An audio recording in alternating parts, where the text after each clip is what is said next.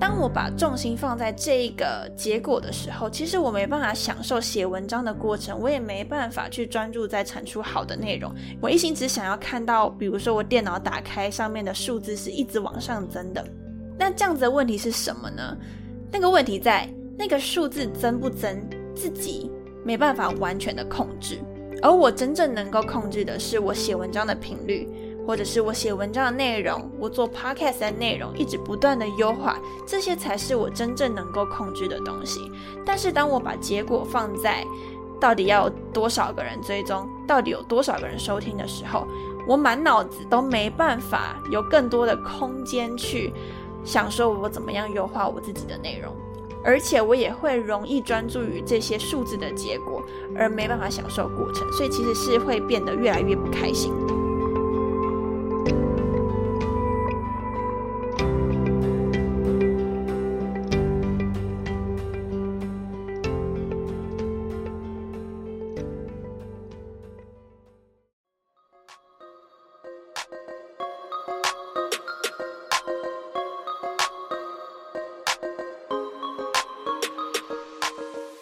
是 Dina，欢迎来到理想自己研究室。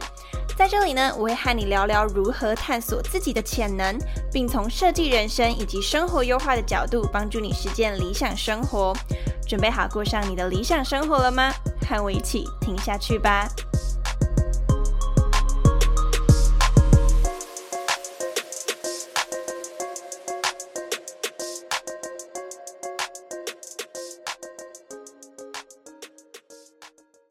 嗨，大家好，我是 Athena。今天呢，要来跟你大公开我二零二一年定的所有目标以及执行的成效。在做这一集之前，其实我有上 IG 去询问大家，说大家比较想要听的是，比如说我同整三个我最关键的启发，还是说想要听我所有的目标？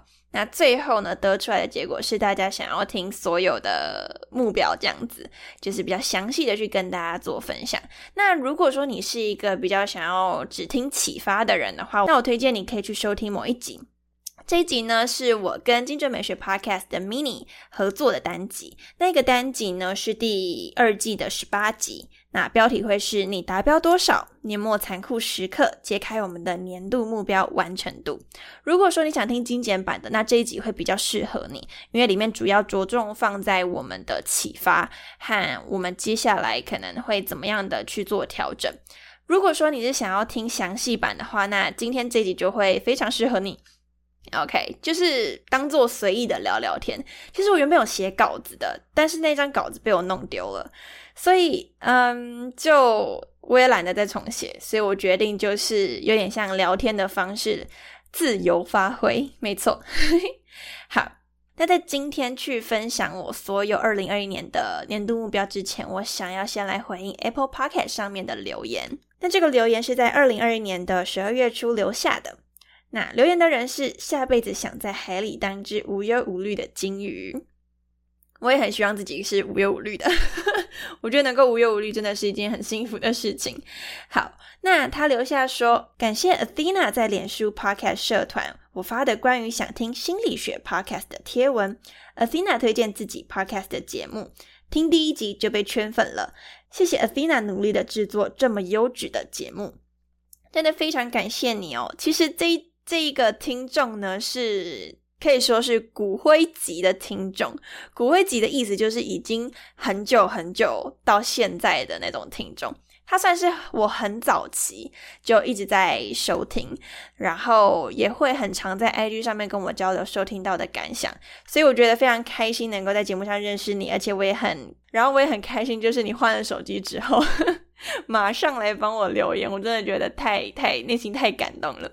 如果说其他听众也想让我知道你的想法的话呢，欢迎就是在 Apple Podcast 上面打新留言，或者是说如果你有使用 Mixed Box 这个 App 的话，那在上面呢每一个单集其实都可以去留言，我都会去看。所以说啊，这些都是一个你可以让我知道你想法的一个管道。那就想要祝福你以及其他听众呢，在新的一年可以带着期待的心情，然后带着充满希望的心情呢，展开一个独一无二的一年。然后过一个自己理想中的生活。好，谢谢你。OK，那接下来呢，我就要来公开我二零二一年所定的所有目标。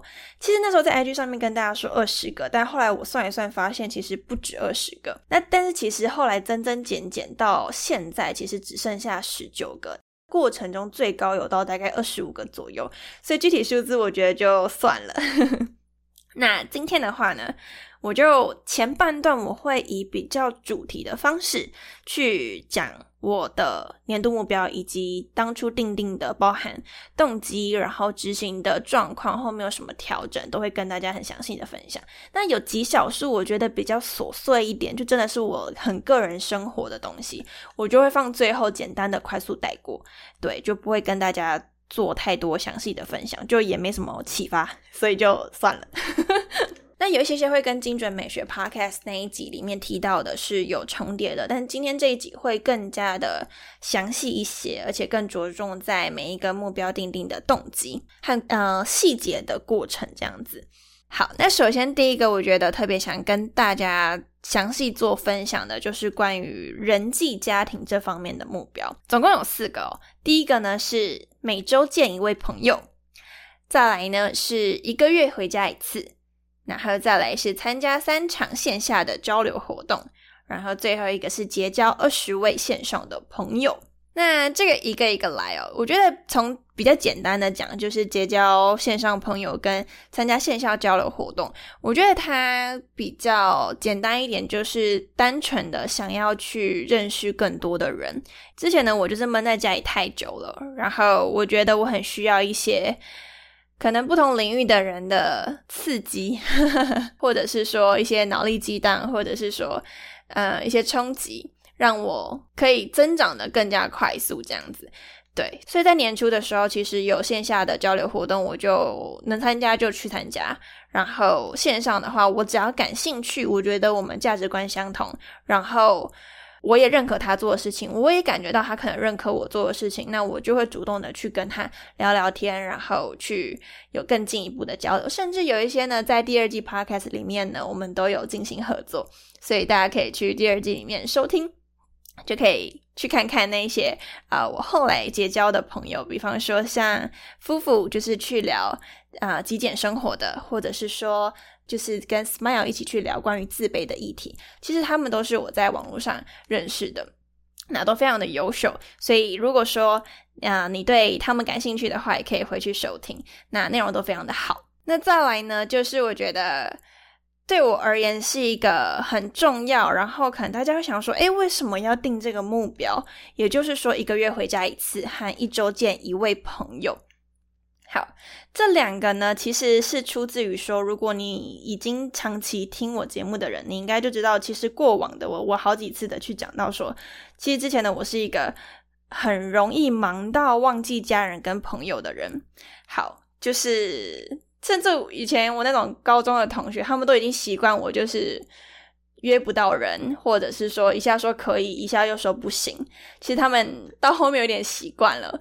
对，虽然我觉得这样非常不好，我有我有自我检讨，对我自己觉得这样不是很好，所以变成是说，我觉得友情还是要经营的，我觉得没有所谓的放在那，然后什么感情好就会一直好下去，我觉得没有，他是需要经营，跟你真的在意这个人，你要把他约出来，你要跟他一起吃吃饭，然后跟他聊聊你的近况，这样子的友情才会持续下去，因为才能够展示说你们是互相在意的。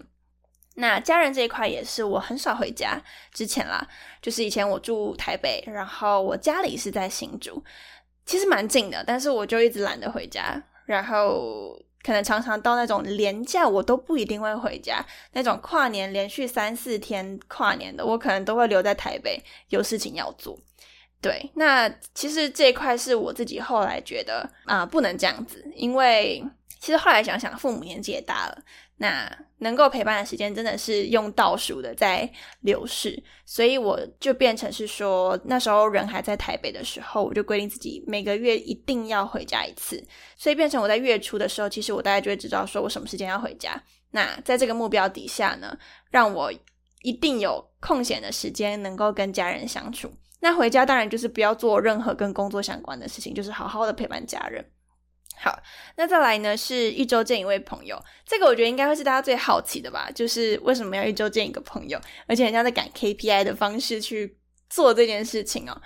那时候我就在想说要好好经营朋友这个关系，对，但是我是一个很懒的。约出来的人，所以变成那时候我要刻意的去做这件事情，不然的话我就会很懒得做，然后最后就不了了之。大家应该长大后都有这样的经验吧？就是都会说哦再约再约，然后讲着讲着就没了。对，所以那时候我就定了这样子的目标，为了去告诉我自己说，其实我既然在意这件事情，我就要去做到。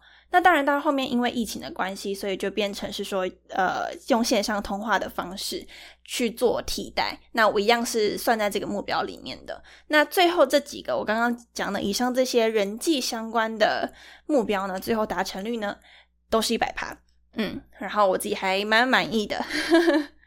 对，然后在朋友这件事情，其实算是因为过去的我容易忽略家人这一块也是，所以我会用一个。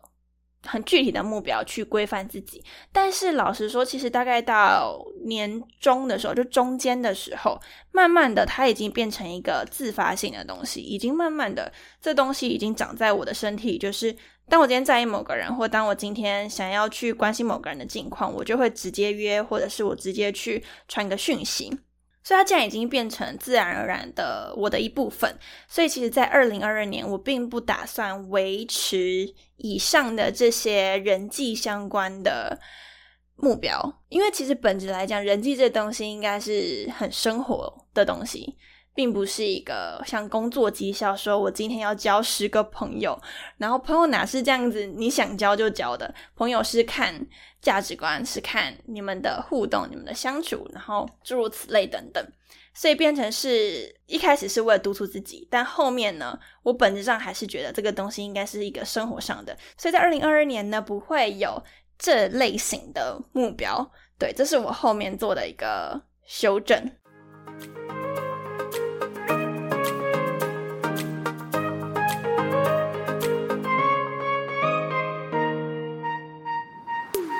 想要迈向你的理想生活吗？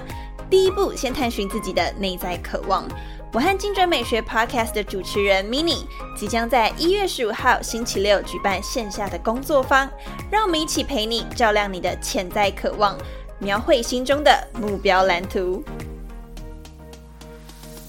详细资讯及报名链接，请见资讯栏或是我的 IG Athena 点二零四 A T H E N A 点二零四。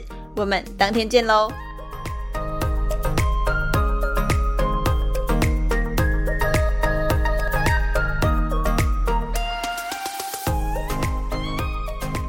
再来呢，我想分享另外一个蛮值得跟大家讨论的目标，叫做休闲娱乐这方面的目标。在年初的时候，我定了两个。第一个呢是要看完某两部电影，后来我也没看完。然后，呃，另外一个是要看完两部剧，对。然后一个我看了一集半就看不下去了，然后另外一个我看了，它有上下两季，然后上季我全部看完。但是夏季我真的也看不下去，所以我就停了。好，一开始呢，他们是目标的时候，我觉得有一个很奇妙的过程哦，就是会突然想说啊，对耶，我的年度目标是要看完某一个剧，那我现在差不多该来看剧了，要赶紧把这个目标达成。不知道你听到这里会不会觉得这个思维很奇怪？我自己会觉得很奇怪。我事后就想说，嗯。看剧应该是放松啊，怎么会是一个赶 KPI 的东西呢？怎么会是一个我想到说哦，对，这是我的年度目标，所以我该来看剧。这这逻辑很怪，而是我要放松，然后我想要去品味这个剧，所以我看剧。我觉得这对我而言比较是看剧的意义。所以其实大概到三月、四月很早，在我很早的时候就意识到这两个目标其实对我而言不是很好的目标。这个所谓不是很好是。嗯，我觉得在定目标的时候，当然设了目标，最后达成会觉得很开心。但有些东西，我觉得是生活的一部分，应该是要被释放，就是不会有那么多枷锁的东西，它才会有意义的。这类型的东西呢，我就觉得它不太适合被作为一个目标，像交朋友也是，或者是啊陪家人啊，或者是像现在讲的娱乐，或者说见朋友这些，我觉得都是生活中的一部分。对我而言，我不太喜欢把它作为目标去执行，或当做一个业绩绩效的这个角度去执行，会很本末倒置，然后也会丧失这些东西本身的美与价值。就像我说，看剧可能我想要的是放松，或者是我想要投入在这个剧情里面去思考啊，这个剧情的意涵，然后他想要带给我们的共鸣是什么？那在一个我想要去把它作为目标去达成的情况下，其实就变成哦，我只是为了让我的年末检核的时候有一个一百趴看剧的成果，所以我去看这部剧，我觉得这样就不太对。所以其实，在娱乐这两个目标呢，到中间的时候我就完全砍掉，完全不要这个目标了。所以这是我自己针对休闲娱乐类型目标的一个小感慨跟启发。就不知道大家也是这样子的人吗？就是也是会觉得娱乐被定为目标怪怪的，还是说你有别的角度？是在什么样的情况下，其实娱乐定目标是好的？就欢迎你来跟我分享。就我也想要听听呃大家的想法。那接下来呢，想要跟大家分享自媒体经营这一块。那我总共设了两个目标。那第一个呢是 Pocket 总收听的次数，然后第二个呢是 IG 的社群人数。那这两个目标啊，这个在精准美学 Podcast 里面没有提到，想说跟大家简单分享一下，当时我定的数字是什么？在 Podcast 收听数的部分，我当时定的是五万。好，我也不知道哪来的灵感，就是会觉得哦，那就五万吧。可重点是，当时的我的收听量其实超级无敌少，所以。我就不知道哪来的那个，对，想说当做一个自我督促吧。好，再来 IG 社群，当初定的是一千人这样子。这两个我觉得特别值得跟大家做分享，然后我自己觉得蛮蛮公开跟赤裸的跟大家分享这两个目标，是因为我觉得这两个在执行过程中带给我很大的收获和启发。其实这两个目标我在定的时候，它有很具体的数字嘛。那这也是很多人在公司里面，我想都会遇到的啊，目标定定的的数字啊，或者是啊，他啊公司所期待你达到的目标，就是他会给你说，哎，你在这件事情你要达到多少人，或者是说要嗯卖出多少个产品等等，在公司都会定这种很具体明确的数字。那作为一个它是我的算是兴趣的东西。其实我做到后来，我慢慢的越来越不喜欢这两个目标。就非常老实讲，我后面越来越不喜欢，甚至我已经有点不想管它了。怎么说呢？当我今天把目标定在最终的成果的时候，我发现会有一个危险，就是会太容易执着在那个结果，但是却忘记好好的享受过程。之前我有分享过一句话，是我非常喜欢的，它叫做：“当你执着于目标，容易不择手段；专注于过程，才不会忘记初衷。”我觉得这也是我去年就是再一次的体悟这件事情。当我今天把目标定在这一个成果的时候，我会很容易不择手段，就是我会想说，怎么样可以加速去去让更多人收听。当我把重心放在这个结果的时候，其实我没办法享受写文章的过程，我也没办法去专注在产出好的内容。我一心只想要看到，比如说我电脑打开上面的数字是一直往上增的。那这样子的问题是什么呢？那个问题在那个数字增不增，自己没办法完全的控制，而我真正能够控制的是我写文章的频率。或者是我写文章的内容，我做 podcast 的内容，一直不断的优化，这些才是我真正能够控制的东西。但是当我把结果放在到底要有多少个人追踪，到底有多少个人收听的时候，我满脑子都没办法有更多的空间去想说我怎么样优化我自己的内容，而且我也会容易专注于这些数字的结果，而没办法享受过程，所以其实是会变得越来越不开心。好，所以其实大概到年的中间的时候，我就意识到了这件事情，就是我会过度的看数字，然后我在想说，为什么会这样子呢？回过来看呢，才发现啊，我的年度目标是这样子定，难怪我会一直去看数字，而我做这件事情的初衷是兴趣，是开心，是一直不断的进步，然后去帮助更多人。那我本不应该去关注这些数字。那这两个目标其实是对于大家而言会觉得啊，其实还蛮寻常的。但是实际我自己个人在执行上面，我觉得这种兴趣的东西，或者是你应该要享受过程的东西，太过放在最终的数值，其实是有风险的。好，所以说，那我该怎么办？就是到底怎么样去修正，我觉得更好。那这也是我在呃，就是之前跟 mini 合作的单集里面有提到。我觉得呢，对于现在的我而言，到底成果怎么样，我不是太在意。我更在意的是过程中我有没有享受，然后有没有一直在学习、进步、变得更聪明。对，所以变成说，在二零二二年呢，我自己的状态会调整，变成是我不会再规定自己一定要达到多少的收听量，或是规定自己一定要达到多少的人次。而是专注在跟每一个人的互动，然后专注在我内容有没有不断的进步，然后我有没有不停的去吸收新的知识。那这不会有一个很具体的目标，不会有说我一定要写出几篇文。我知道有人会这样定，但是对于现况的我来说，我已经自然而然会去写文章，所以我觉得不需要再有这种啊外在的，有点像。框架框住我，因为这种我已经可以自发性做的事情，越框我，我会越不想做。对，不知道有没有人跟我一样的哈，就是有时候你已经自发性去做了，别人越框你，你会越不想做，即便你知道你做得到。对。对，所以啊，自媒体的部分，我觉得这两个目标是我也很特别想要跟大家做详细的分享。那其实最后的结果呢，IG 的部分就大概大家也可以知道。然后至于总收听量的部分，其实大概到十月我都觉得不会达成，就是还遥遥无期。然后后面有一些因缘机会和一些机缘，我自己觉得算是运气蛮好的，去去。最后有达到一百趴的目标，就是在总收听量的部分。对，所以这个也简单的跟大家做分享。那最后一个，我觉得也想要特别跟大家详细分享的是，啊，习惯养成的部分。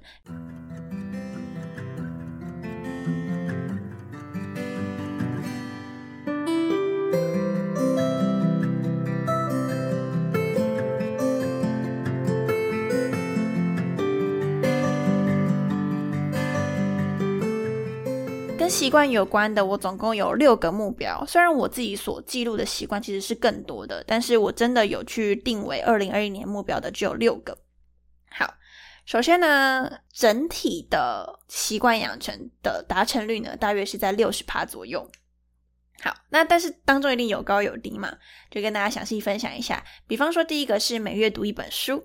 然后达成率是九十二趴，其实就差一本，哭哭，就是 差一本就可以达成。但是因为我真的到年末一直变得很忙，所以就有点可惜，没有办法让它一百趴。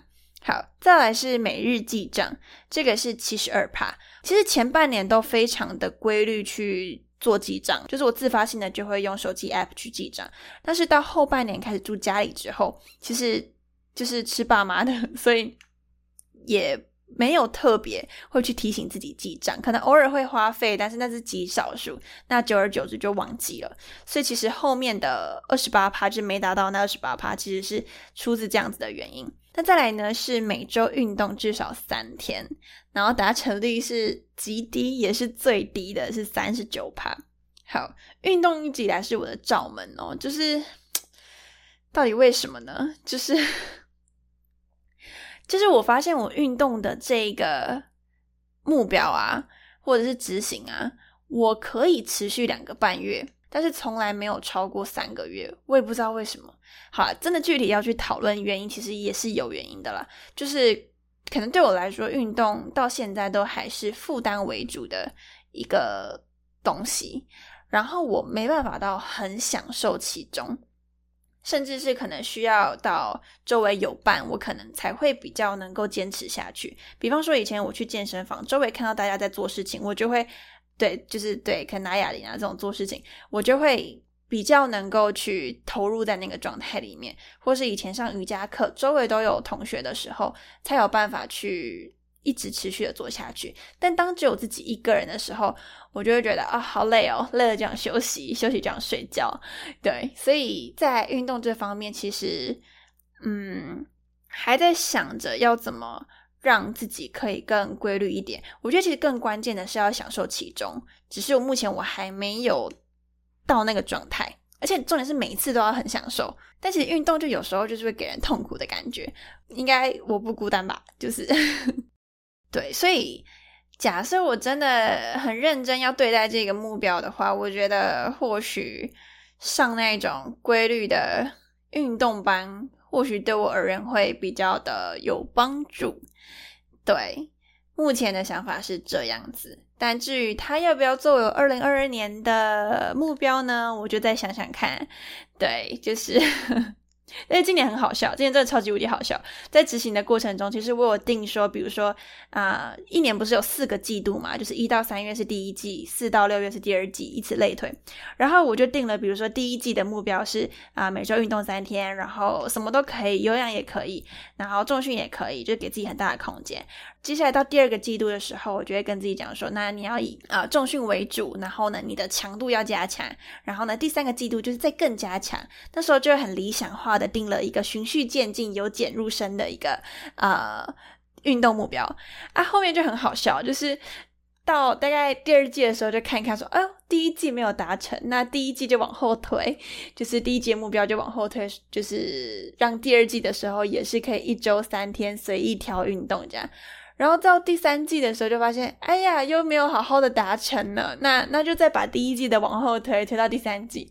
然后到第四季，好，大家应该也知道发生什么事情。我唯一很认真的一周三天是在十一月的时候，因为那时候有定了一个呃一个新的计划表。然后我在十一月的时候是唯一一个月有好好达成一周三次运动的这个目标。对，好，所以。嗯，但是后面又放弃了，所以 这个可以说是我大概所有目标里面，我觉得对我来说最有挑战性的。希望二零二二年可以克服自己，成为更好的自己，加油！OK，好，再来呢是每天睡满八小时，就是睡眠对我而言很重要。但是后面因为真的非常非常的忙碌。忙到我最后的达成率是五十一趴，等于我两天才有一天睡满八小时，这是多么的难过的一件事情。因为我是一个很需要久睡的人，所以呃，但后面真的忙起来之后，我就给自己一些空间，就是不然就睡满七个小时就好这样子。还有一部分就是跟我后半年的生活有关，因为后半年我的状况都是要早上六点半就起床。对，那我又是一个习惯到十一点左右才睡的人。那十一点，然后六点半起床，就是就没有满八个小时。那如果要再更早睡，就是稍微有点挑战一点点。对，但是这个我觉得到二零二二年之后，自然而然我就会调整过来。就是到二零二二年，我不太需要在六点半起床了。耶，终于恭喜，好开心哦！恭喜自己可以睡饱。好。那最后一个呢，就是每周要深度护发一次，以及皮肤保养两次。好，这两个是因为其实我本人并不是一个天生爱美的人，我是一个很懒惰的人，就是我不像啊很多女生会自发性的去想说怎么样变更美，然后护发，然后护肤呢，就是每天可以很规律的去做。哇，我真的是没办法，我就是会自然而然忘记这件事情，我可能。只能自然而然的去想到 podcast，想到我的 IG，我没办法自然而然想到护发跟保养，所以这两个呢是我刻意的定为目标，那也会是在明年继续维持的部分。那在护发部分呢，我达成率是九十二趴，保养的部分是四十八趴。好，四十八趴的部分就是再一次的显示我真的很懒，就是因为每一次保养可能就要花三十到五十分钟不等。对，然后你知道程序非常的多，然后我觉得很懒，对，所以有时候一懒起来就不管，嗯，然后加上因为疫情，你知道吗？疫情大家都戴口罩，我就更没有那个动机。以前可能想说，哎，要常常出去，就会比较自发性的去做，但是现在戴口罩，想说反正大家也看不到，那我就算了，这样。好，那在二零二二年呢，我就是会继续努力这样子。